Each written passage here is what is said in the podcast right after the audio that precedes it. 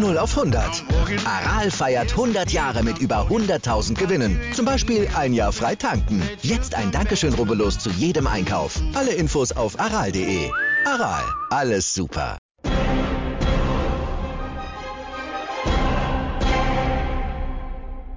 Eiszeit FM, der Eishockey-Podcast.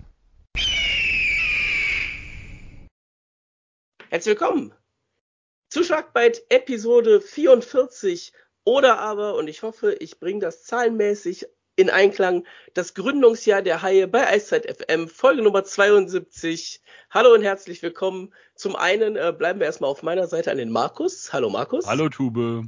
Und dann begrüßen wir natürlich äh, im gemischten Doppel hier die Jungs von Eiszeit FM, den Sven und den Phil. Hi.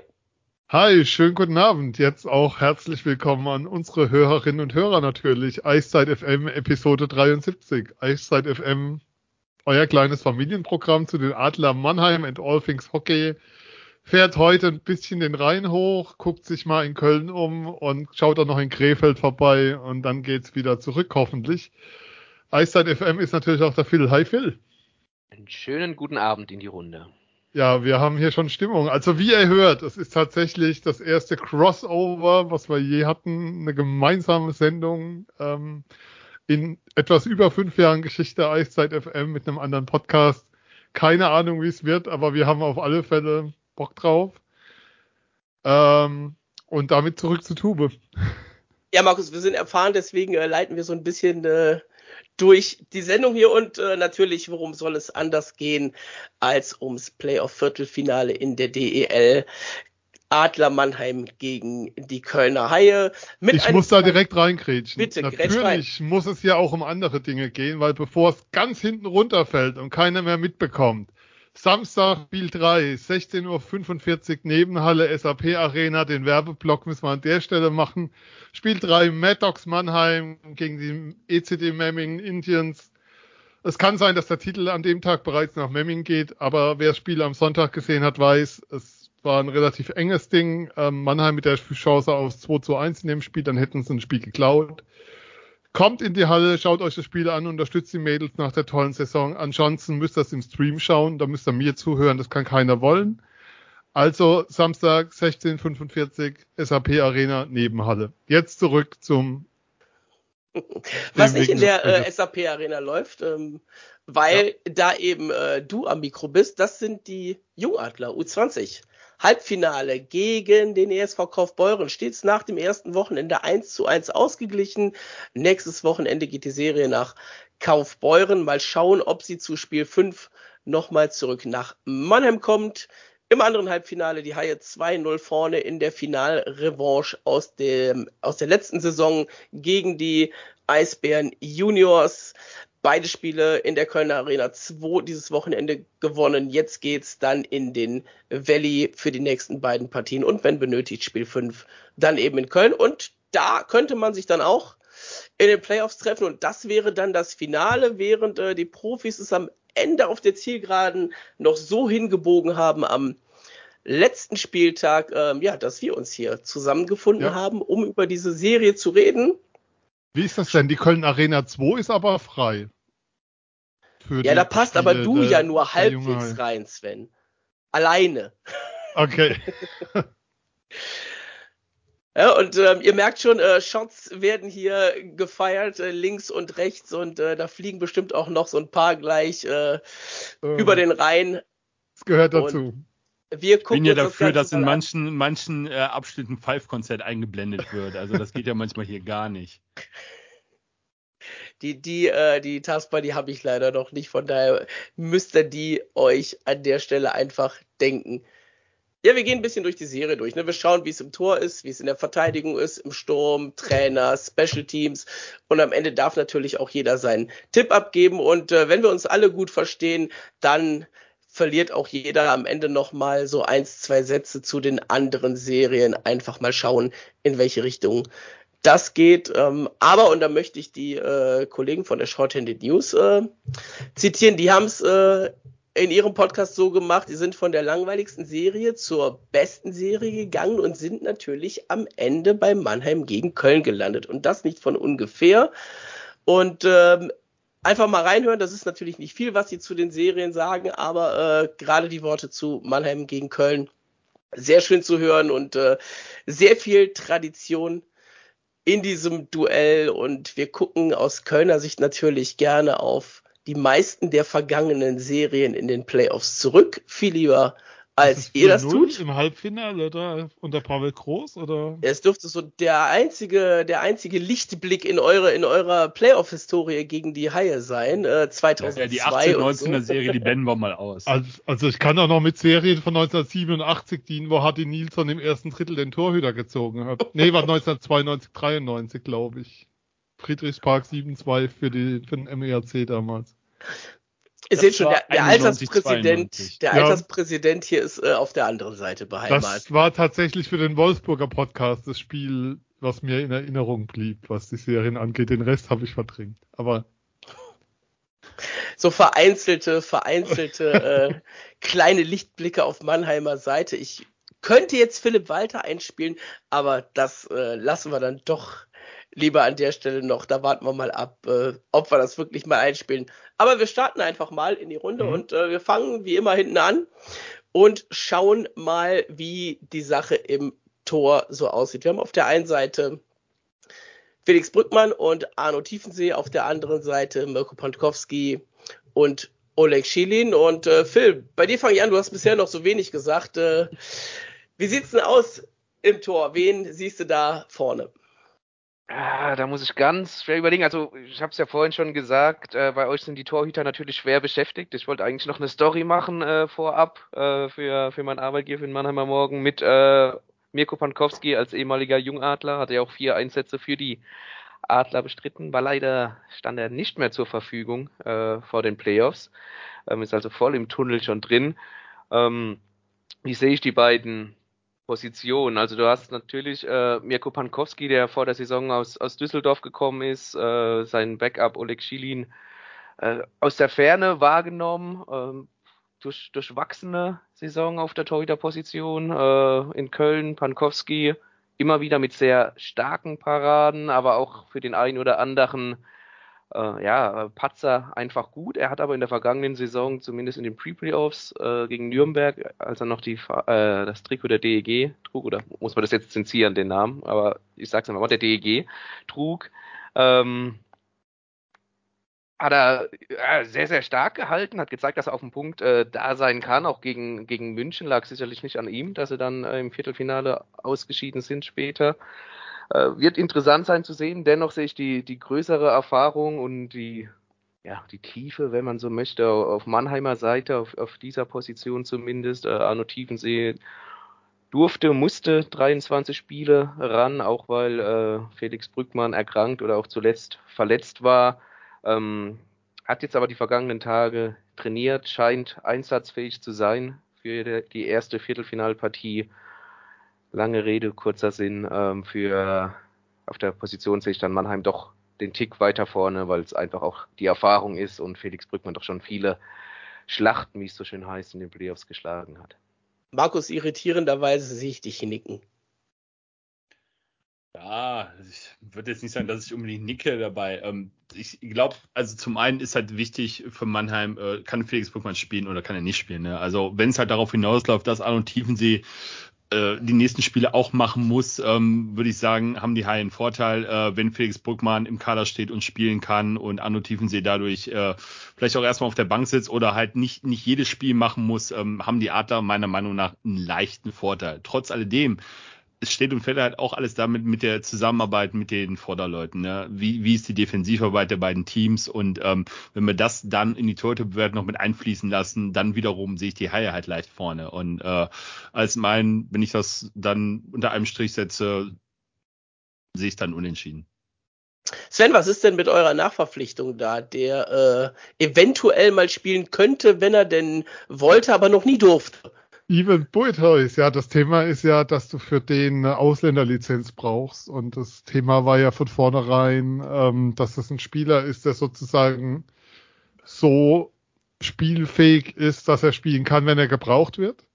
der aber keinerlei Ansprüche stellt und von dem immer klar war, dass er ähm, eben dann draußen bleibt, also dass er eben dann die Nummer drei ist, ohne aufzumucken. Das war sozusagen die Verpflichtung dafür. Man wollte sich absichern für den Fall einer Verletzung, das hat man getan, aber ähm, es hat sich eben auch gezeigt, dass du mit Tiefensee echt einen Goalie hast, der ja, wie soll ich sagen, der weit über dem Spiel, glaube ich, was alle vor der Saison erwartet haben. Also ich kann mich gut an die Diskussion erinnern, die wir auch bei uns im Podcast vor der Saison hatten, ob die Adler auf der Torhüterposition nicht doch noch nachlegen werden, ob das Risiko mit Tiefensee in das Jahr zu gehen nicht zu groß ist. Man hat es ja damals in München gesehen, die dann während der Saison einen gewissen Haukeland geholt hatten. Ähm, und die Diskussion gab es in Mannheim nie nach den gezeigten Leistungen, was auch nochmal zeigt, ähm, wie gut Tiefensee diese Rolle dort übernommen hat. Also das war, das war weit, weit mehr als eine Nummer zwei, was er da gezeigt hat. Aber ähm, ich würde momentan keinen Cent draufsetzen, dass wir Buitois im Playoffs im Tor sehen, weil wenn das der Fall ist, dann brennt im Mannheimer Tor gesundheitstechnisch aber richtig, richtig die Hütte. Und was ich sagen kann, nach dem, was man hört und nach dem, wie es aussieht, ähm, Brückmann ist jetzt auch schon wieder länger auf dem Eis, kann man davon ausgehen, dass Felix Brückmann spielfähig ist.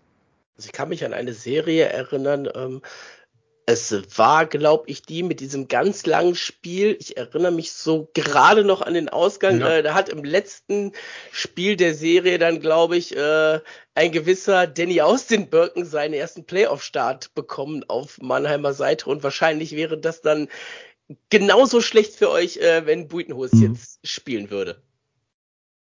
Ja, also ähm, wäre, das wäre sozusagen, das würde heißen, dass die beiden vorne dran ausfallen und verletzt sind. Ähm, Nochmal was zum Thema Torhüter, was, was extrem auffällig ist. Klar, Köln mit, mit ähm, was soll ich sagen, hohen Unterzahlquoten, nenne ich es mal, positiv formuliert.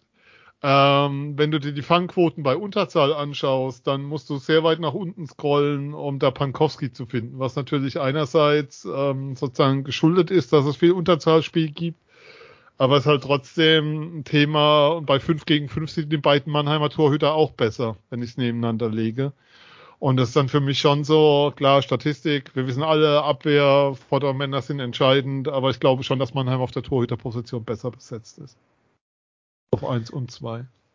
Bin mal gespannt, äh, wie es aussieht. Ich würde tatsächlich mitgehen. Ähm, auf der 1 sehe ich, einen, sehe ich einen leichten Vorteil bei Mannheim, so Brückmann denn fit ist, ähm, hat die Erfahrung äh, natürlich über die Jahre gesammelt, die Mirko Pankowski eher weniger hat. Auf der 2 bin ich mir nicht sicher, ob ich da einen Oleg Schilin nicht gegenüber einem Arno Tiefensee bevorzugen würde. Jetzt mal Alter und sowas völlig außen vor, sondern rein in die Serie, wen ich schmeißen würde, wenn ich könnte. Ähm, und da hat Oleg Schilin dieses Jahr in Köln schon, schon einiges gezeigt, was er kann. Und ähm, er wurde ja nicht von wenigen vor der Saison bis zu seiner Verletzung tatsächlich als die eher Nummer eins gesehen, als Mirko Pankowski, was sich dann direkt mit Saisonbeginn erledigt hatte. Und dann als Schilin wieder gut wurde und zwei, drei Spiele in Folge gemacht hat, hat er sich wieder verletzt. Ähm, hat jetzt noch mal den letzten Hauptrundenstart bekommen, aber von der Qualität her sehe ich zumindest, äh, zumindest gleichwertig, was die, was die Haie nachlegen können und sah, sehe ich Tiefensee dann doch noch mal ein Stück unter Brückmann, äh, natürlich auch der, der Jugend geschuldet. Ähm, mhm.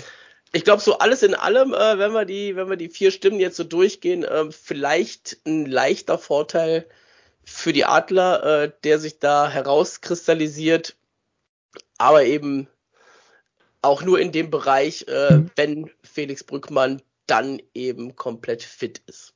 Mir brennt eine Frage unter dem Nagel, weil Tupo und Markus, bei euch habe ich es rausgehört, aber ich würde die gerne mal Phil stellen.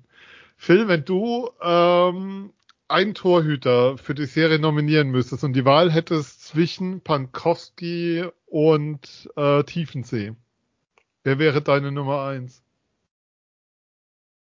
Das ist jetzt äh, sehr schwer, weil ich Tiefensee natürlich viel öfter gesehen ja, habe. Das, das ist auch ähm, für mich der Punkt dabei, dass ja, ähm, ich glaube, in der Mannheimer Wahrnehmung Tiefensee mittlerweile sogar vor Pankowski rangiert. Ja, aber auch einfach nur, weil der Junge halt super Leistungen gezeigt hat. Hier und da natürlich ein bisschen überspielt gewirkt hat, auch ja, äh, jetzt gegen klar. Ende. Ähm, äh, ja, die, die Euphorie tiefen so 20-jährigen äh, Deutschen im Tor zu sehen, der, der überperformt, was heißt überperformt, oder einfach jeden äh, eines Besseren belehrt, ist natürlich schon, ist schon sehr, sehr groß, aber äh, natürlich ähm, rein emotional äh, bin ich bei Tiefensee, aber rational wäre ich dann doch am Ende äh, bei Pankowski. Okay. Nee, wollte einfach nur die Frage mal in den Raum werfen, weil ich glaube, in Mannheim gab vor der Saison auch viele Stimmen, die gerne Pante wieder zurückgesehen hätten, die sozusagen nicht verstanden haben, diese Entscheidung. Und weiß nicht, ob es da mittlerweile noch Stimmen geben würde, die das immer noch so sehen. Ja, also da muss ich auch sagen, also du fragst mich ja für die dieses ja. Jahr Playoff-Serie. In ein, zwei Jahren äh, wird es wahrscheinlich schon anders aussehen, wenn wir da wieder drüber sprechen, wie wir dann zwischen den Pfosten ja. sehen wollen würden, zwischen den beiden Torhütern. Jetzt haben wir uns äh, die Torhüter angeguckt. Wir gehen ein bisschen weiter nach vorne auf dem Eis, äh, kommen zu den Verteidigern. Und erstmal äh, Glückwunsch an Nick Balen zum mhm. Verteidiger mhm. des Jahres, äh, der geworden ist. Ähm, glaube, da gab es auch wenig, wenig andere Meinungen zu über die ganze Liga gesehen, äh, als dass er das hätte werden sollen im Vergleich zu anderen Positionen, die Welt wurden. Ähm, ja, aber Markus, jetzt fange ich bei dir an. Verteidigung. Kölner Haie ähm, gegen die Adler. Die Adler mit, ich glaube, am Ende trotzdem immer noch der besten Verteidigung in der Liga. Oder knapp Zweiter. Zweiter. Ja, knapp Zweiter, genau. Ähm, gegen die Haie, die gerne mal den ein oder anderen kassieren und wenn sie kassieren, dann auch gerne mal viel. Ja, da kommen, da kommen wir zum entscheidenden Punkt an. Ne? Ähm, die Tore, die man, die man halt hinten, oder die Dinge, die man halt hinten zulässt. Ähm, was das angeht, so vom, so vom Spielsystem her und von der Tiefe, wo haben wir es dann wieder, ähm, was die Theater halt aufbieten können, äh, sehe ich die in dem Punkt leicht vorne. Wenn wir dann aber dem gegenüberstellen, was der offensive Output aus der Defensive heraus äh, ist, dann ähm, haben die Haie halt, wir haben gerade Nick Bain, du hast ihn gerade genannt, ne, Verteidiger des Jahres mit seinen 19 Toren. Dann hast du einen Brady Austin dabei, der halt neun Tore auch äh, auf die Anzeige gebracht hat. Und die 28 Tore, wenn wir die dann mal verteilen würden auf die Adler-Defensive, ich glaube, dann haben wir alle Spieler zusammengenommen, dann kommen wir da so gerade hin oder genau auf diese 28 Tore. Ähm, also was die Firepower angeht, die Offensive, da sehe ich die Haie halt äh, definitiv vorne und ähm, im Endeffekt, klar, das heißt natürlich Defense wins Championships, ne, ähm, aber ich, ganz, ehrlich, über alle Spielsituationen, sei es Powerplay oder 5 gegen 5, ähm, sehe ich die Haie mit ihrer Offensivpower von der blauen Linie oder halt von der Defensive allgemein ähm, über der Defensive der Adler, deswegen Vorteil Haie. Sven, zweitbeste Defensive der Liga. Mhm. Markus sieht den Vorteil trotzdem bei den Haien. Ist auch eine große Frage, wie fit die Adler-Defensive ist, weil ich glaube, so richtig komplett in der Saison war die auch selten. Ja, das, das ist, glaube ich, der zentrale Punkt. Es hängt ganz viel davon ab, ähm, wie fit sind Matt Donovan und Corbinian Holzer jetzt dann, wenn es in die Serie geht. Ähm, wenn du die zwei rausnimmst, ist die Adlerverteidigung für mich so eine in der Liga irgendwo zwischen 8 und 10 oder 6 und 10 vielleicht. Und wobei 6 wäre schon für mich hochgegriffen. Ähm, wenn die beiden fit sind, ähm, macht das einen Unterschied aus, weil es einfach die beiden Besten sind in der Rolle, die sie haben, muss man einfach sagen. Wir hatten es ähm, vor der Saison davon, dass die Adler hatten ja in der Verteidigung, außer mit Donovan, hat sich ja nichts getan. Ähm, und im Endeffekt ist die Verteidigung ein Jahr älter und damit auch ein Jahr langsamer geworden bei einigen Spielern. Und ähm, ich glaube, für Mannheim ist es schon gut gewesen, da jetzt nochmal diese Pause zu haben vor, vor den Playoffs, diese, diese anderthalb Wochen, die man da hat. Ähm, ich sehe da vorausgesetzt, ähm, also ich sehe es auf Augenhöhe, wenn Donovan und Holzer fit sind, das Ganze. Ich sehe aber einen Vorteil Köln und zwar einen klaren Vorteil Köln.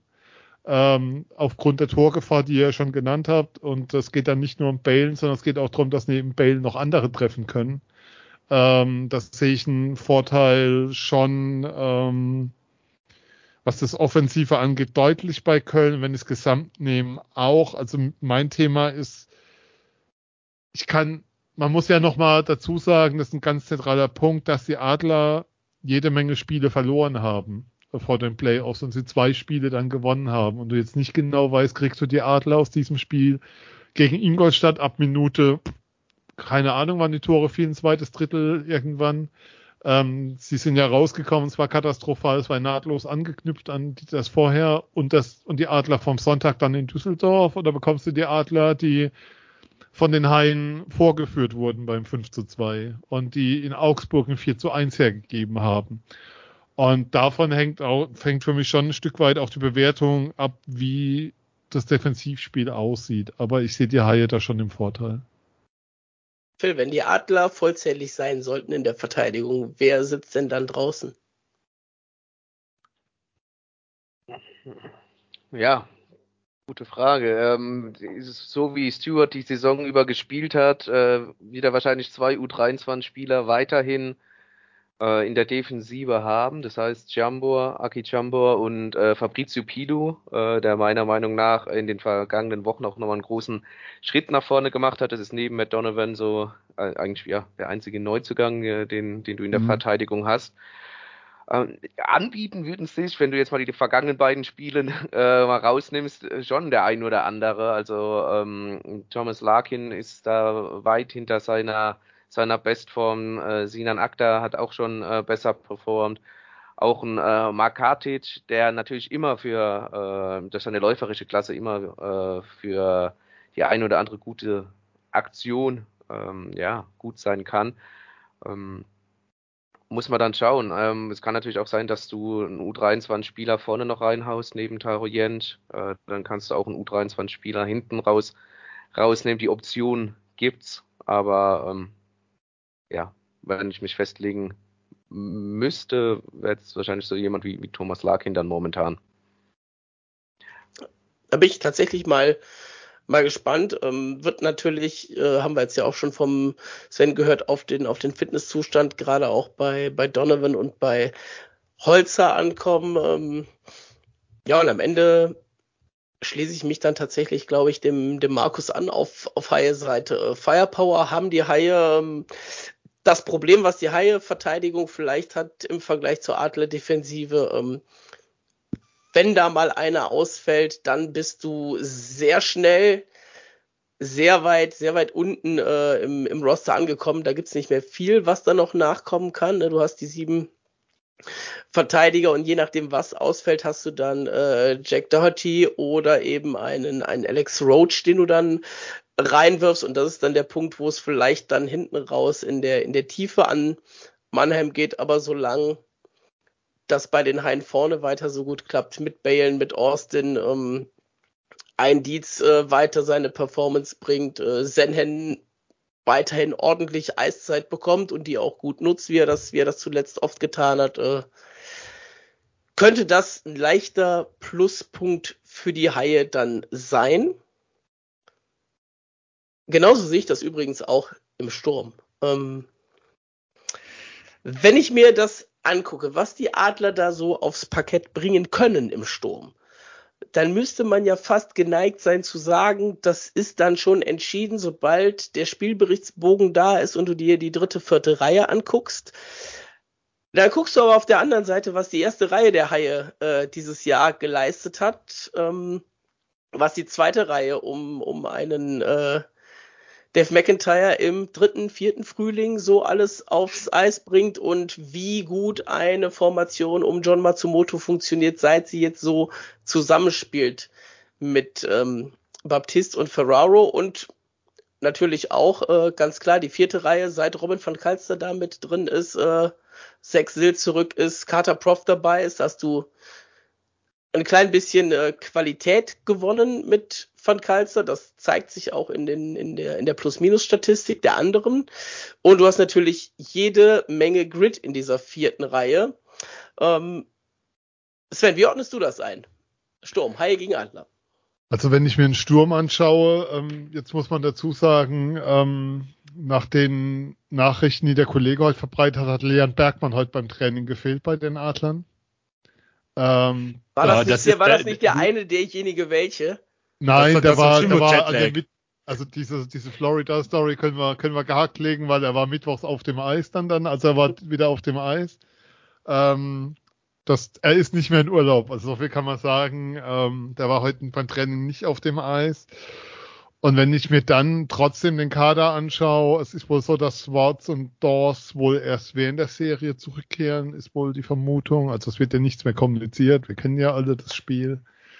Aber dann ist da immer noch, ähm, ja, ich habe gerade nochmal die Aufstellung vor mir vom Ingolstadt-Spiel und dann frage ich mich, ob die vierte Reihe wirklich Rendulic, McInnes, Jensch sein soll und ähm, und dann reden wir über eine Tiefe, die weit über der der Haie steht. Und wie gesagt, für mich ist die zentrale Frage, welche Adler sehen wir in dieser Serie? Sehen wir die ähm, mit den Spielen sozusagen da, vor dem letzten Wochenende, vor der mannschaftsinternen Aussprache, die sehr lange war, die vor allem ja, die auch von den Spielern kam, ähm, oder sehen wir eben dieses Team, wo man schon den Eindruck hatte, so am letzten Wochenende, dass sich wieder gefunden hat, weil sie haben ja in Düsseldorf sehr souverän und sehr verdient gewonnen. Und da ging es ja auch für die DEG um viel. Und wenn das der Fall ist und ich mir so den Kader anschaue und dann noch ähm, Dawes und Swartz dazu denke, ab Spiel zwei oder drei, also dann, dann schlägt das Pendel für mich ganz, ganz klar nach Mannheim aus, weil ich finde, ähm, offensiv haben die Adler vielleicht ob das immer gezeigt wurde in der Saison, ist nochmal ein anderes Thema. Aber rein von der Qualität her, die da ist, ähm, ist es für mich mit die beste Offensive der Liga. Markus, wer macht denn zuerst den Ryan Olsen? Carter Proft, David Wolf? Beide. Matthias Plachter, wer weiß? Ich ich wollte es extra nicht sagen, aber du hast es jetzt getan. Ähm, ja, also wir erinnern uns an das äh, letzte Spiel in Mannheim zurück, ähm, was, wie das Sven eben schon sagte, die Haie halt dominant gewonnen haben und äh, ja. da ging es auch los mit mit einem Nick Balen gegen einen äh, Matthias Plachter ne? und ähm, das würde uns in den Playoffs definitiv nicht erwarten, ne? weil beide Spieler sind einfach für ihre Teams äh, jeweils zu wichtig und ähm, auf die kann man einfach nicht verzichten und ähm, alles in allem, es wird ich würde wahrscheinlich vermuten, es wird jemand sein, über den wir gar nicht so groß nachdenken, ähm, der meiner Meinung nach bisher noch gar nicht groß in Erscheinung getreten ist. Äh, die Nachverpflichtung der Adler Mannheim, vielleicht ist da ein Joseph Cramarosa halt der X-Faktor, der in der Serie vielleicht mal den eine oder andere, die eine oder andere Aktion mit reinfließen lassen kann, ähm, um halt mal ein Heilspieler aus dem Spiel zu nehmen. Ähm, und wen siehst du im Endeffekt vom Sturm her vorne? ähm, ja, das, das ist halt so ein, so ein Ding äh, zwischen Anspruch und Wirklichkeit. Ne? Wenn, wenn man halt den Adlersturm auf dem Papier zur Hand nimmt, dann muss man halt sagen, der sucht in der, sollte in der Liga eigentlich seinesgleichen suchen. Ähm, wenn man dann halt die Realität betrachtet, wie es über die Saison gelaufen ist, äh, dann, dann steht halt zu Buche, die Adler hatten, wie viele Tore haben sie gemacht? 162 und die Haie haben dagegen 197 Tore gemacht. Hätte vor der Saison bei weitem niemand so erwartet. Umgekehrt wohl eher. Ähm, und wenn die Haie es halt schaffen, auch in den Playoffs gegen die Adler ihre PS so auf die, aufs Eis zu bringen, wie sie es in der Hauptrunde überwiegend geschafft haben, dann können die Haie da einen Vorteil haben, aber alles in allem die Tiefe, die die Adler aufbieten können. Und ähm, ich erwarte eigentlich, dass die Adler in den Playoffs da nochmal eine Schippe drauflegen werden, beziehungsweise müssen. Und daher würde ich sagen, haben die Adler nominell da definitiv einen Vorteil. Phil, jetzt hat der Markus schon gesagt, 35 äh, Tore weniger die Adler als die Haie. Äh, wir stellen die altbekannte Frage, woran hättet denn die Laie? Ja, man hat nicht jeden, jedes Spiel gegen so eine schwache Defense wie die Haie Defensive gespielt. Ne? Da kannst du auch nicht so viele Tore schießen. Nein, Quatsch. Ähm, ja, woran hatte sie liegen? Woran hatte sie liegen? Ähm, ähm, zum einen auch, mit Sicherheit auch, auch wenn man immer sagt, es darf keine Ausrede sein und gerade in Mannheim mit der Tiefe darf das keine Ausrede sein, aber wenn du natürlich dir, äh, der Corby Holzer hat dieses schöne Bild der Drehtür äh, genommen, wenn du die ganze Saison über, ähm, ja, keine Ahnung, wird einer, wird einer gesund von der langen Verletztenliste, dann sind zwei wieder, sind zwei wieder drauf, aber äh, zwei im gleichen Spiel, dann ist es natürlich schwer, ähm, da die PS, die du, um mal euer Bild zu nehmen, die du eigentlich im Kader hast, ähm, aufs Eis zu bringen, zumal ähm, jetzt das System von Stewart nicht äh, Hurra Eishockey Offensive, wir, wir feuern aus allen Rohren ist, sondern auch ein bisschen ja, kontrollierte Defensive ist, also vielleicht auch der ein oder andere Spieler ja, vielleicht die ganze Hauptrunde noch äh, seine Rolle da ein bisschen finden musste, weil er auch gewohnt ist, etwas anderes zu spielen. Schwierig zu beurteilen, schwierig zu beurteilen, ob das in den Playoffs anders aussehen wird. Das ist ja aber das Schöne in den Playoffs, Best of Seven Serie. Man spielt jetzt öfters gegeneinander als in der Hauptrunde, jeden Spieltag einen anderen Gegner. Man wird sehen, wie man sich darauf einstellt, äh, wie die äh, jeweiligen Teams, die jeweiligen Mannschaftsteile darauf reagieren. Ähm, schwer zu sagen, warum Mannheim so wenig Tore gemacht hat. Wie gesagt, die ein, zwei Punkte könnten sein, aber ähm, ja, da bin ich auch bei Sven natürlich, wenn, wenn wir die Adler der vergangenen beiden Spiele sehen, wo sie dann zehn Tore in zwei Spielen geschossen haben gegen keine schlechten Defensiven mit Ingolstadt und Düsseldorf. Natürlich wissen wir, dass Ingolstadt da auch als Zweiter schon durch war, die nicht mehr 100% gehen mussten. Und Haukeler ähm, nicht den besten Tag hatte.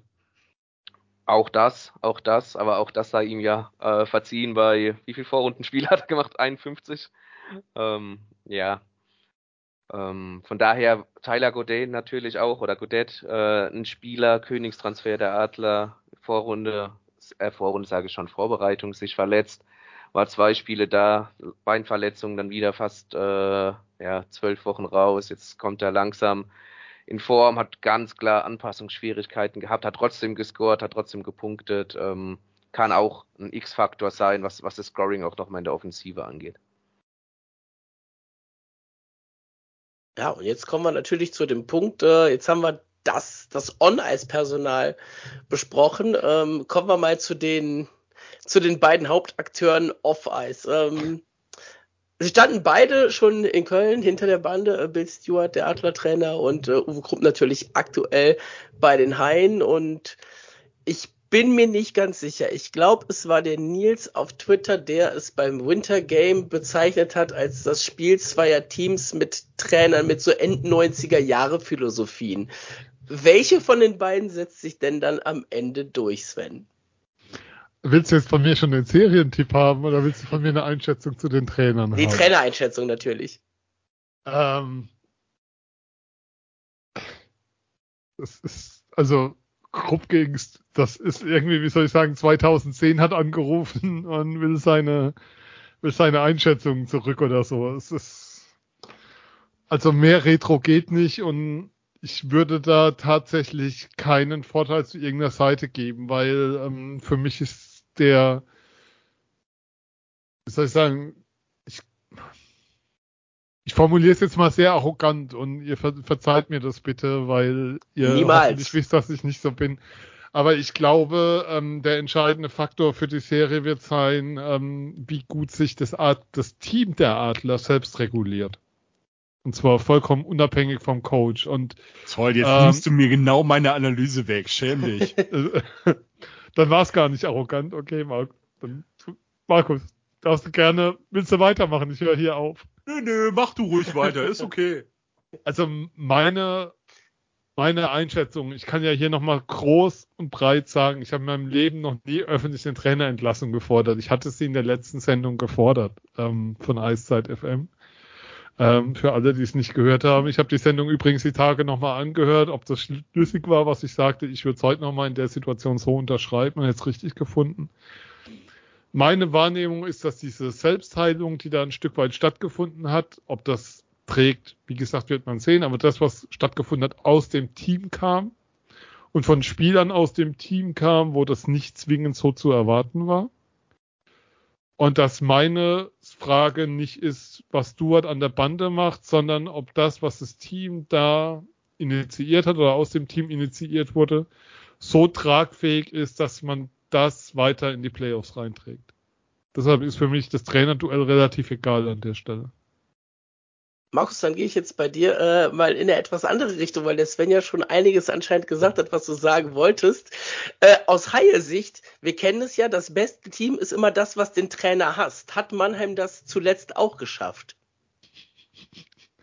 oh, brutal.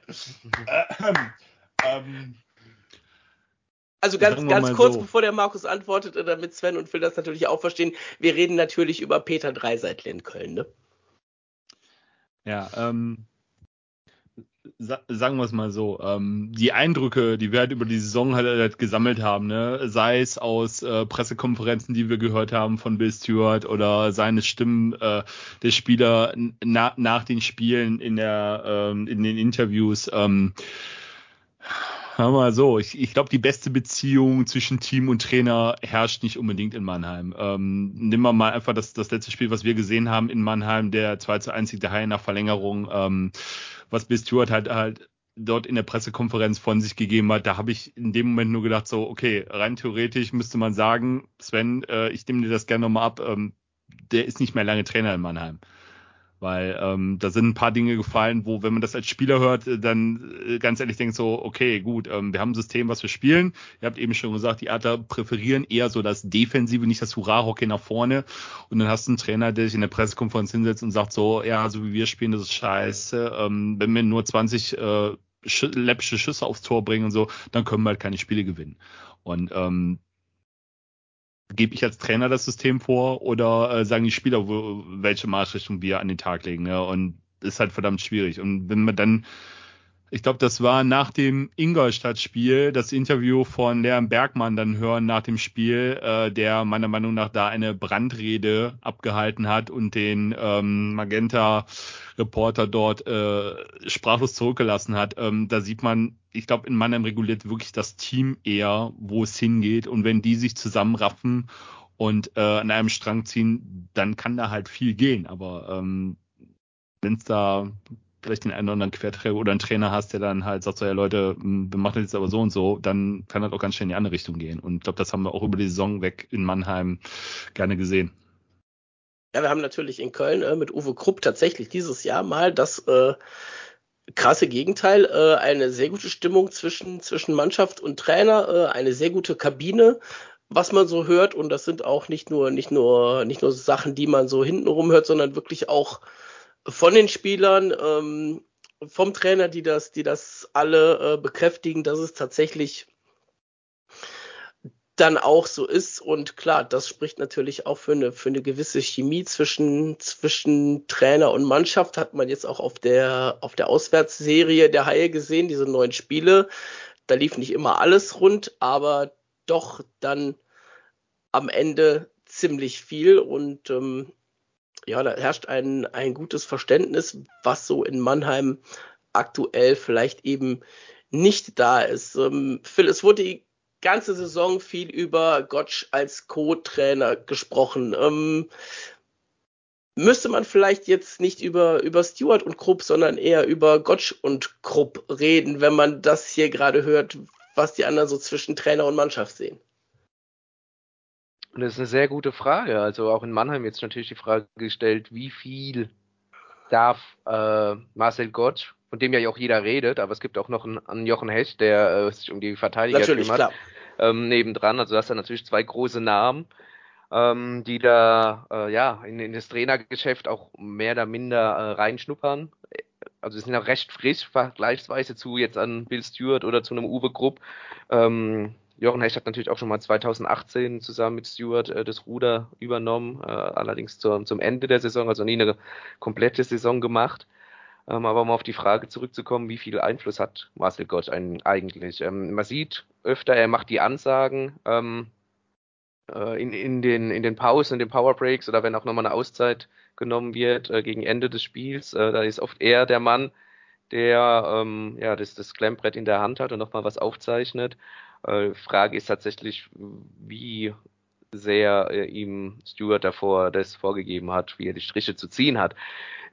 Das ist natürlich ein Thema, ähm, da ist man sich nicht so ganz einig. Über die Medien oder sagen wir mal von außen der Blick wird gern so gemacht, ah, Marcel Gott, äh, hier äh, vielleicht schon der, der Cheftrainer, Nachfolger und ähm, ja, aufstrebendes Talent.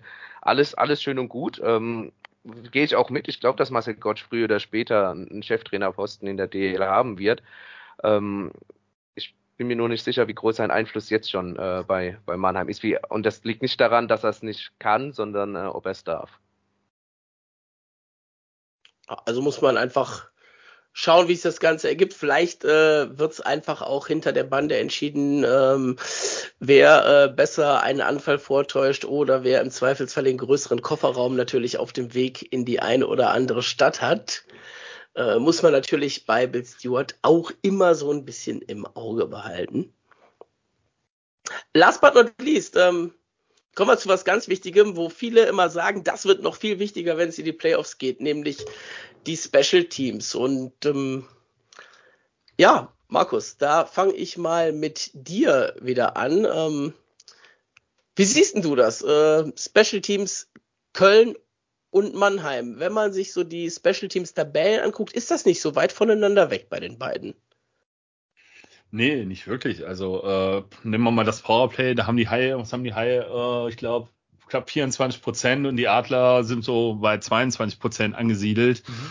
Ähm, da tut sich nicht wirklich viel. Beide haben herausragende Spieler, äh, die im Powerplay glänzen können, äh, Formationen, die die anderen, die, die defensiven Reihen wirklich auseinandernehmen können. Von daher, ähm, ich glaube, ich glaube, es wird im Rahmen der Playoffs gar nicht so sehr auf die Special Teams ankommen. Ich glaube, die Serie wird eher bei 5 gegen 5 entschieden werden. Ähm, ich nehme jetzt, wo ich das Powerplay gerade drin hatte, äh, Unter Unterzahlquote, da sind die Adler mit knapp 83,5 und die Haie mit 80,5. Gut, da ist schon eine gewisse Lücke dann da, aber äh, wenn man dann sieht, dass die äh, Haie halt auch sieben Shorthänder gemacht haben, ähm, sieht man halt, wie gefährlich sie in, in Unterzahl sein können. Und ähm, aber trotz alledem sage ich, die Special Teams spielen meiner Meinung nach in der Serie eine untergeordnete Rolle.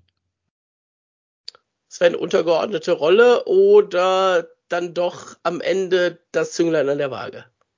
Ich sag, ich sag mal so, ich glaube, ähm, dass die Kölner hoffen, dass sie eine untergeordnete Rolle spielen, die Special Teams. Wenn ich mir anschaue, wie viele Strafen die Haie in der Hauptrunde genommen haben, wie oft sie in Unterzahl gespielt haben, dann ist gar nicht so die Frage der Special Teams die entscheidende, sondern eher die Frage, wie oft kommen sie denn zum Einsatz in den Spielen und wie ist denn das Strafenverhältnis innerhalb der Serie? Ähm, also sprich, wie, wie steht es um die Disziplin der Haie? Wenn die Haie das in den Griff kriegen, werden sie eine untergeordnete Rolle spielen. Ansonsten könnte das Mannheimer Powerplay ähm, aus Kölner Sicht zu oft zum Einsatz kommen. Ähm, ich würde allerdings ähm, den Special Teams rein auf die Zahlen geblickt überhaupt nichts nehmen. Ähm, mit Blick darauf, ähm, wir hatten es vorhin von den Verletzten. Wenn Donovan fit ist in der Serie, sieht Mannheimer Powerplay deutlich besser aus. Wenn Nigel Dawes wieder zurück wäre und Swartz da wäre.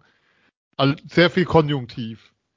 Aber ähm, das sind ja Faktoren, die so eine Serie im Laufe der Serie beeinflussen können. Ähm, würde das Mannheimer Powerplay deutlich an Gewicht gewinnen, an Qualität auch gewinnen. Ähm, ein Holzer in Unterzahl tut dir natürlich auch gut, ist auch klar. Ähm, das heißt, das sind viele X-Faktoren aus Mannheimer Sicht für mich drin. Aber ähm, ich würde das auch eher pari sehen. Momentan erstmal. Aber wie gesagt, die entscheidende Frage ist, kriegen die Kölner ihre Disziplin in den Griff? Phil, jetzt musst du deinen, deinen Kollegen ein bisschen, äh, bisschen raushauen. Äh, er spricht von den Haien und von Disziplin. Ähm, Jetzt frage ich dich mal und kannst mal gerne schätzen, wenn du es nicht weißt, wie groß ist denn der Unterschied zwischen Penalty-Killing-Situationen zwischen Haien und Adlern in der Anzahl auf die Saison gerechnet? Zwei. Wenn du mich so, ja, ich habe es ehrlich gesagt überhaupt nicht auf dem Schirm. Ähm, äh, ich weiß, dass die Kölner ein bisschen mehr haben, aber ähm, wenn du mich so fragst, wahrscheinlich sind es keine Ahnung, eine Handvoll Situationen mehr für die Haie ja, sind, Unterzahl. Sind, sind zwölf mehr auf 56 Spiele. Also ja. äh, ne, Disziplin äh, strafentechnisch ja, aber äh, die Haie nehmen wenigstens anscheinend meistens auch irgendwann noch jemanden mit, zumindest ein bisschen häufiger als die Adler anscheinend. Ich sehe ja. übrigens gerade, bei, dass bei Le Affont faul, Härte, fahrlässig, andere faul mit A geschrieben ist. Ja, das darfst du ihm gerne mal aufs Brot schmieren heute Abend. Nein, nein, dem würde ich nie was aufs Brot schmieren. Wir sind so froh, dass wir ihn haben. Ähm, Phil, aber kommen wir mal äh, zurück dazu. Ähm, zwölf Situationen nur Unterschied, ne? Dann eine, eine Zahl, die eben bei den Unterzahlen leicht für die Adler spricht mit drei Prozent. Ähm, in Überzahl ist es eben eben genau anders. Die Haie äh, mit 183 Situationen auch deutlich die meiste Überzahl überhaupt in der Liga. Ähm, da trifft man sich doch schon so auf Augenhöhe und ähm, wie gesagt, die beiden sehen es nicht so, aber kann nicht dieses eine Tor, was du dann vielleicht in Überzahl machst, dieses 5 gegen 5 ausgleichen? Klar, kann das sein. Äh, man spricht ja gerne in Playoffs von den Special Teams, die dann äh, das Spiel entscheiden. Ich äh, sehe tatsächlich da ähm, die Haie in der jetzigen Form, wenn beide Mannschaften das übertragen, was in der, was sie jetzt in den, in den vergangenen sechs und fünf Spielen der Hauptrunde gezeigt haben, dann auch in die Playoffs bringen. Tatsächlich ein, ein Stück weit vorne, aber mit der Einschränkung, ähm, was Sven ja auch erwähnt hat, mit der momentanen Einsatzfähigkeit der Adlerspieler. Also Sprich, wenn, wenn Holzer in der Verteidigung nicht spielt, wenn Donovan das Powerplay bei den Adlern nicht mitlenkt, wenn Swartz nicht mit auf dem Eis steht und vor allem ähm, Nigel Dawes, ähm, der definitiv jetzt beim ersten Spiel nicht auf dem Eis stehen wird, ähm, mhm. ähm, der wirklich sehr, sehr präzise Pässe spielt und einen unglaublich präzisen Handgelenkschuss einfach hat. Ähm, wenn der, wenn diese Akteure nicht auf dem Eis stehen, ist äh, Köln für mich in den Special Teams ähm, vorne. Sollten sie fit sein. Dann sagt man ja auch immer gern, ähm, Spieler brauchen eine gewisse Zeit natürlich, um dann wieder die Form zu bekommen, die sie vor ihrer Verletzung hatten. Äh, auf Mannheimer Seite hofft man natürlich, dass, dass die Klasse das ein bisschen alles auswetzt, äh, diese, diese Wochen, die man braucht, dass man viel mit Erfahrung wegmacht, gerade in so engen Spielen. Aber natürlich ähm, kann, können die Special Teams da die Entscheidung bringen. Aber gerade an den Diskussionen oder an den Argumenten, die wir jetzt schon gehört haben in der Runde, sieht man, dass, äh, dass es äh, wirklich marginal ist und äh, die berühmte Waage auf die eine oder andere Seite kippen kann dann am Ende. Jetzt habe ich einen Namen von Mannheimer Seite tatsächlich nicht gehört, wo ich mir ziemlich sicher bin, so Anfang der Saison bis November hätten wir den wahrscheinlich gehört. Matthias Plachter, kein, ja.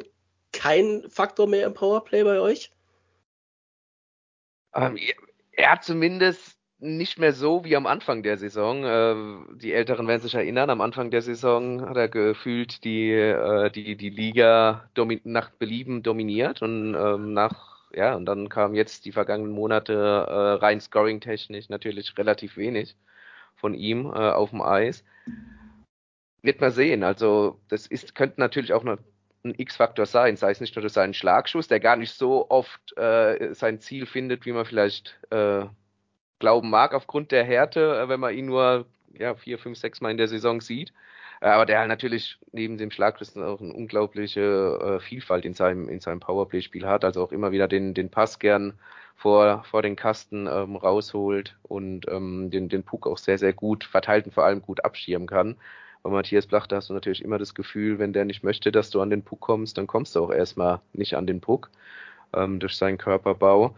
Wer aber gerade jetzt die vergangenen Spiele ähm, unglaublich aufgetrumpft hat und da auch im Powerplay sein, sein One-Timer aus längst vergessenen Zeiten wiedergefunden hat, ist äh, Markus Eisenschmied. Natürlich, der auch gegen Ingolstadt mal wieder aus seinem Office, um das äh, schlimme Wort mal zu benutzen, äh, vom, vom linken Bullykreis, ähm, der mal einen reingezimmert hat. Ähm, ja, definitiv ein Punkt. Und wenn wir da dabei sehen, auch ein Borna Rendulic, der äh, viel, viel, viel, viel zu selten in dieser Saison seinen unglaublich harten äh, Schlagschuss äh, mal anbringen konnte, aus welchen Gründen auch immer in dieser Saison.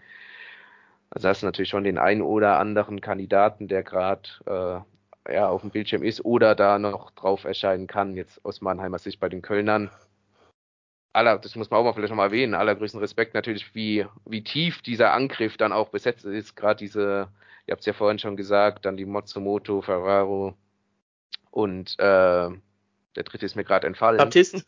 Baptist, genau, die Reihe und dann die Ü30 mit dem äh, aus meiner Sicht ausgezeichneten Rollenspieler Jason Best, dann noch Mark Olver und äh, McIntyre dazu. Also diese Tiefe äh, darfst du auf gar keinen Fall äh, unterschätzen auf, auf Kölner Seite. Ich habe es die Tage äh, öfter gesagt, wenn ich gefragt worden bin, äh, spätestens seitdem klar ist, dass Mannheim und Köln aufeinandertreten, das äh, aufeinandertreffen, aufeinandertreten wahrscheinlich auf dem Eis Treten auch, ja, auch nachdem. Ja. das dann mehr wir im Podcast bitte äh, und nicht die auf dem Eis, das tut nämlich, glaube ich, mehr weh. Ähm, ja, ich habe gesagt, von, von 4-0 bis 0-4 aus jeder Sicht ist das eine Serie, wo eigentlich alles drin ist, je nachdem, wie so der Anfang ein bisschen mhm. verläuft. Und ähm, ist Spiel 1, Markus, sowas wie der, wie der Decider schon für die Serie? Also die Haie müssen ja mindestens ein Spiel in Mannheim holen. Kann das, muss das schon Spiel 1 sein?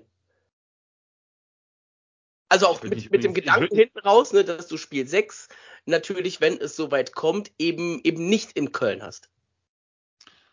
Sagen wir mal so. Natürlich kann Spiel 1 äh, die Richtung vorgeben, wo es hingeht. Aber ähm, ich sehe trotzdem, sollte Mannheim morgen Spiel 1 gewinnen, ähm, sehe ich die Haie durchaus in der Lage, in der Serie zurückzukommen und äh, die Serie dann letztendlich für sich zu entscheiden. Ähm, deswegen, aber genauso kann es auch in die andere Richtung gehen. Ne? Also die Haie können morgen äh, wieder so dominant in Mannheim auftreten, das Spiel klauen und dann äh, euphorisch ins äh, erste Heimspiel gehen, vor wahrscheinlich ausverkauftem Haus und ähm, dann von den Adlern dort auseinandergeschraubt werden und dann steht es ja wieder 1-1 und dann gehst du wieder nach Mannheim unentschieden. Also das hängt so von Kleinigkeiten im Spiel ab und äh, ich würde Spiel 1 jetzt nicht so die große Bedeutung äh, zu, zu also geben, ähm, wie es vielleicht Spiel 3 ist. Also ich sehe Spiel 3 eher das Tun an einer Waage in der Serie.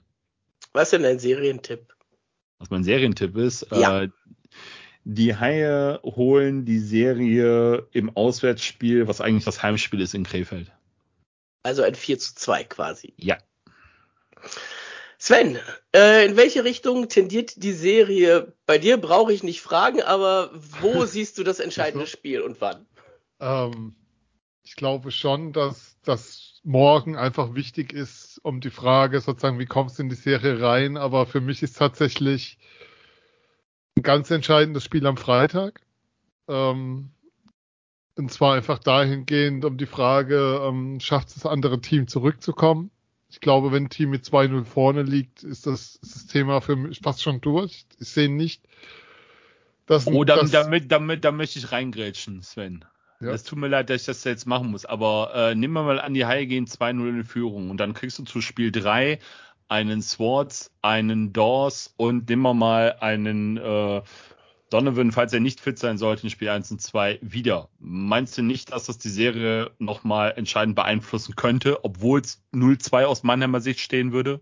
Ähm, du kriegst ja Spieler zurück, die, wie soll ich sagen, die lange draußen waren. Und die ja. ja immer noch sozusagen nicht, also man muss ja immer wieder sagen, klar haben wir jetzt davon gesprochen, dass Verletzte zurückkommen. Die Frage ist ja immer, was heißt denn spielfähig in Prozent? Also, ähm, ich würde da tatsächlich, also ich glaube tatsächlich, wer 2-0 vorne liegt, gewinnt das Ding. Und, ähm, und deshalb glaube ich, dass Freitag ist für mich ein ganz entscheidendes Spiel. Also wenn du da mit 1-1 rausgehst, egal wer es ist, äh, hat eine Chance, aber natürlich auch mit 1-2, aber ich glaube nicht, dass du dann die Serie gewinnst, ähm, um deine Frage zu beantworten. Also selbst wenn du dann Spiel 3 ziehst, aus Mannheimer Sicht, äh, mein Tipp geht in eine andere Richtung, ähm, dann wirst du es nicht ziehen. Ich selbst wünsche mir ja eigentlich Spiel 5 und 6, weil ähm, das die Spiele sind. Also ich habe die Spiele 1, 5 und 6, die ich betreuen darf für die Rheinpfalz. Insofern hätte ich natürlich auch gerne Spiel 6, aber mein Tipp ist, dass die Mannheimer in 5 durchgehen, weil ich glaube, ähm, dass sich am Ende wirklich das Thema Kadertiefe die Serie entscheiden wird und früher entscheiden wird, als es viele momentan glauben. Phil, ich gehe nicht davon aus, dass du äh, vom Mannheimer Tipp abweichst, deswegen äh, mach's kurz. Mannheim in wie viel? Ich weiche tatsächlich ein bisschen ab, um nur ganz kurz, ich möchte die Sendung natürlich nicht unnötig in die Länge strecken, aber ich glaube, ich bin da anderer Meinung als wenn. Ich glaube, Spiel 1 ist doch ganz, ganz äh, entscheidend, zumindest aus Mannheimer Sicht. Weil ähm, ich bin da noch ein bisschen skeptisch, wenn es heißt, äh, wir haben dieses Tal gebraucht, oder mhm. was heißt gebraucht hat keiner dieses Tal, äh, dieser, dieser Niederlagen, aber ähm, wir kommen gestärkt aus diesem Tal hervor ich sehe das ganze Konstrukt noch ein bisschen fragiler und ähm, wenn Mannheim das erste Spiel verlieren sollte, ähm, kann es da in eine ganz böse Richtung aus, aus, aus Sicht der Mannheimer gehen. Ähm, es kommt aber darauf an, wie du dieses Spiel verlierst. Wenn du da wieder sang- und klanglos 2-5 verlierst, ist es natürlich ähm, die Gefahr einzubrechen viel, viel größer als jetzt, äh, wenn du es 2-3 nach Verlängerung äh, verlieren solltest am Ende. Ähm, trotz allem, ähm, trotz dem Widerspruch, ähm, glaube ich, wird uns Krefeld verfolgen. Das, diese Serie wird nach sechs Spielen entschieden und dann, ja, ähm, wenn das erste Spiel für Mannheim gewonnen wird, dann auch äh, 4-2 für Mannheim. Sven, du wolltest reinschreiben. Ja, ich, ich muss, ich muss eins nochmal, eins muss ich nochmal loswerden. Es ist jetzt nicht so, dass mir hier der grenzenlose Opportunismus anheimgefallen wäre. Ähm, ich glaube, dessen bin ich relativ unverdächtig äh, nach zwei Siegen. Aber ich muss auch sagen, und das ist für mich schon ein Punkt, der für mich noch dazugehört, ähm, dass man nicht vergessen darf, dass die Haie vom letzten Spieltag siebter waren. Und dass die Haie für mich jetzt auch nicht das Überteam der Liga sind. Ähm, sorry, bei aller. Ähm, ich sehe da schon, also wenn beide 100% bringen, sehe ich da schon einen Unterschied. Und für mich ist die Frage, bringen die Adler 100% rein und das traue ich ihnen zu. Ich bin mal gespannt. Ähm, ich sage, weil ich will dieses verdammte Krefeld-Spiel nicht. Und ähm, da bin ich natürlich äh, dann eben auf, auf Heilseite. Ähm, das okay. geht 2-0 ins erste Wochenende und das geht dann in maximal fünf Spielen mit 4-1 an die Haie. Ähm, wo die Mannheimer dann ihr Spiel holen, das ist mir dabei dann tatsächlich ziemlich wurscht. Äh, aber wie gesagt, wir werden dieses Spiel 6, glaube ich, nicht erleben. Jetzt muss ich auch ein bisschen ketzen. Ne? Ich darf ja hier die, die Moderation haben ja. äh, und ich habe die beiden jetzt äh, hilflos vor mir. Ähm, Sven und Phil, äh, ihr habt viel geungt in eurer letzten Folge. Auch der Sven hat eben schon ein bisschen Reue gezeigt, äh, ob seiner Meinung äh, der Entlassung von Bill Stewart. Aber könnte Bill Stewart der erste Trainer werden, der nach einem 0 zu 2, wenn die Haie deutlich die ersten beiden Spiele gewinnen, in den Playoffs entlassen wird?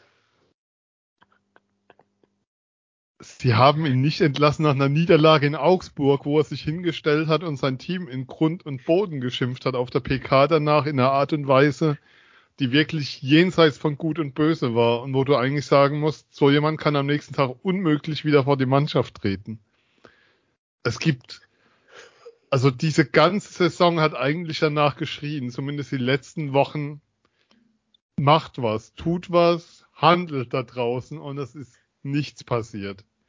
Und wir sehen ja, oder was wir hören und was wir wahrnehmen, ist, dass das, was passiert ist, aus der Mannschaft kam. Ich glaube, das ist die Antwort auf deine Frage. Lassen wir so stehen. Äh, Markus, geh mal in die andere Richtung bei dir. Äh, es gab lange keinen Trainerfight mehr in der Liga. Ne? Stewart und Krupp, hätte das was?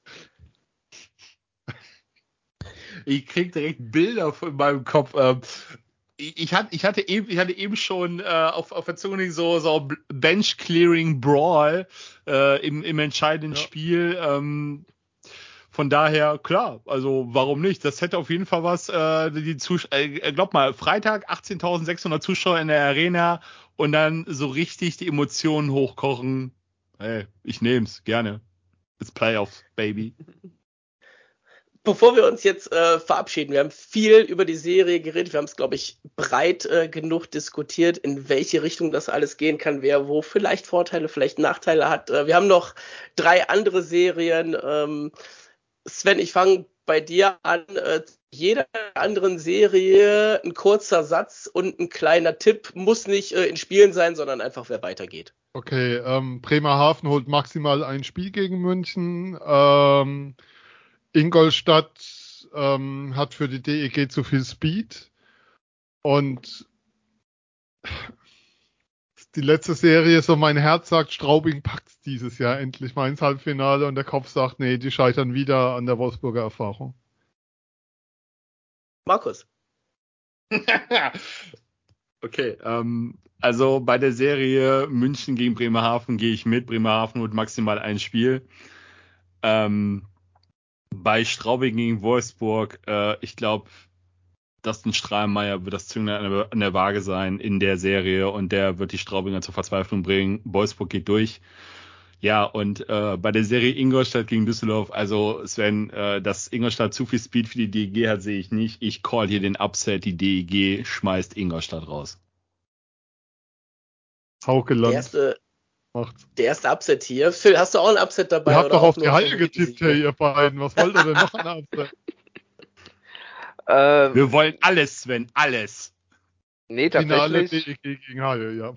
tatsächlich ähm, habe ich auch mal einen lichten Moment gehabt und mir äh, vorher über die Serien kurz Gedanken gemacht bin aber zum, zum selben Ergebnis mehr oder minder gekommen. Also auch Bremerhaven maximal ein Sieg. Ähm, Wolfsburg, Straubing sehe ich auch sehr eng äh, in sieben, aber für Wolfsburg und ähm, ich glaube auch, dass Düsseldorf zwar Ingolstadt viel, viel mehr Paroli bieten kann, als man vielleicht der ein oder andere auch hier in der Runde glaubt, aber letztlich sich doch dann Ingolstadt äh, durchsetzt. In sechs oder in sieben. Ich schließe mich viel an und viel auch nicht. Äh, München, äh, ganz klar, das wird eine relativ kurze Serie, glaube ich auch. Ähm, Ingolstadt gegen Düsseldorf hat sehr viel Potenzial, über sechs oder sieben Spiele zu gehen. Ähm, zwei ganz starke Goalies mit Haukeland und Garteig. Glaube auch, dass sich Ingolstadt dann am Ende mit der Tiefe, die sie gegenüber der DG haben, durchsetzen wird. Und Straubing wird halt leider das erste Team werden, was trotz sieben Heimspiele äh, von der Stimmung her leider nicht ins Halbfinale einziehen wird.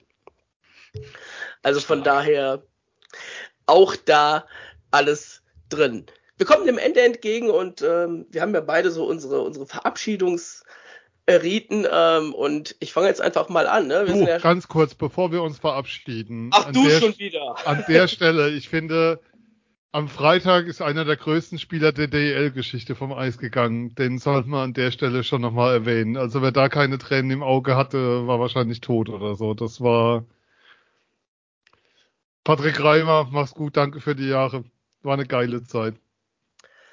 Na gut, den darfst du äh, ausnahmsweise tatsächlich noch erwähnen. Ich dachte schon, du wolltest jetzt hier schon mit Hass anfangen oder sowas, Nein. aber.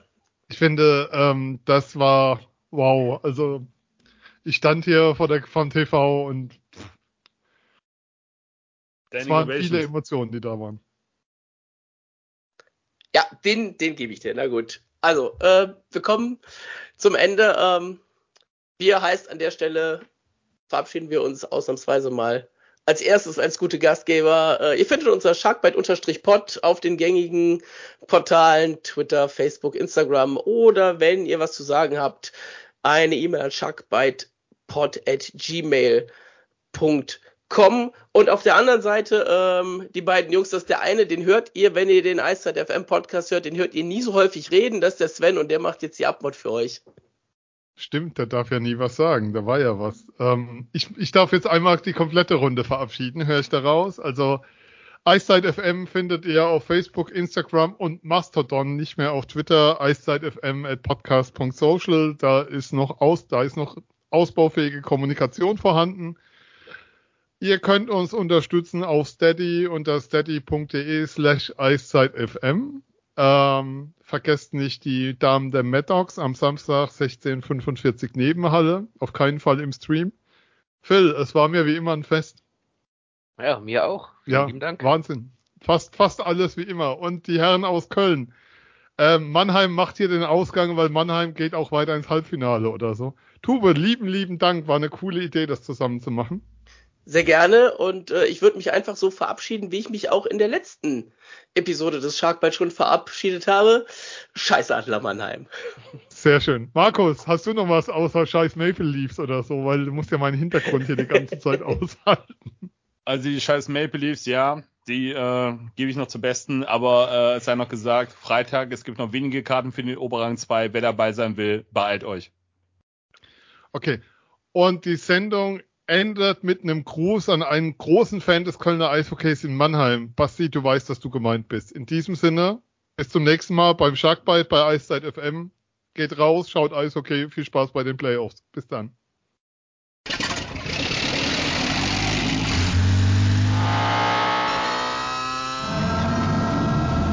0 auf 100. Aral feiert 100 Jahre mit über 100.000 Gewinnen. Zum Beispiel ein Jahr frei tanken. Jetzt ein Dankeschön, rubbellos zu jedem Einkauf. Alle Infos auf aral.de. Aral, alles super. Ich habe mich natürlich schockverliebt, weil die war wirklich ganz, ganz klein. So begann die Mensch-Hund-Beziehung zwischen Christina und Tierschutzhund Frieda. Und wie es danach, nach dem ersten Moment der Verliebtheit, so weiterging und welche Klippen es danach zu umschiffen galt, das hört ihr in der neuen Ausgabe von Iswas Dog, dem Podcast für harmonische Mensch-Hund-Beziehungen. Iswas Dog? Mit Malte Asmus. Überall, wo es Podcasts gibt.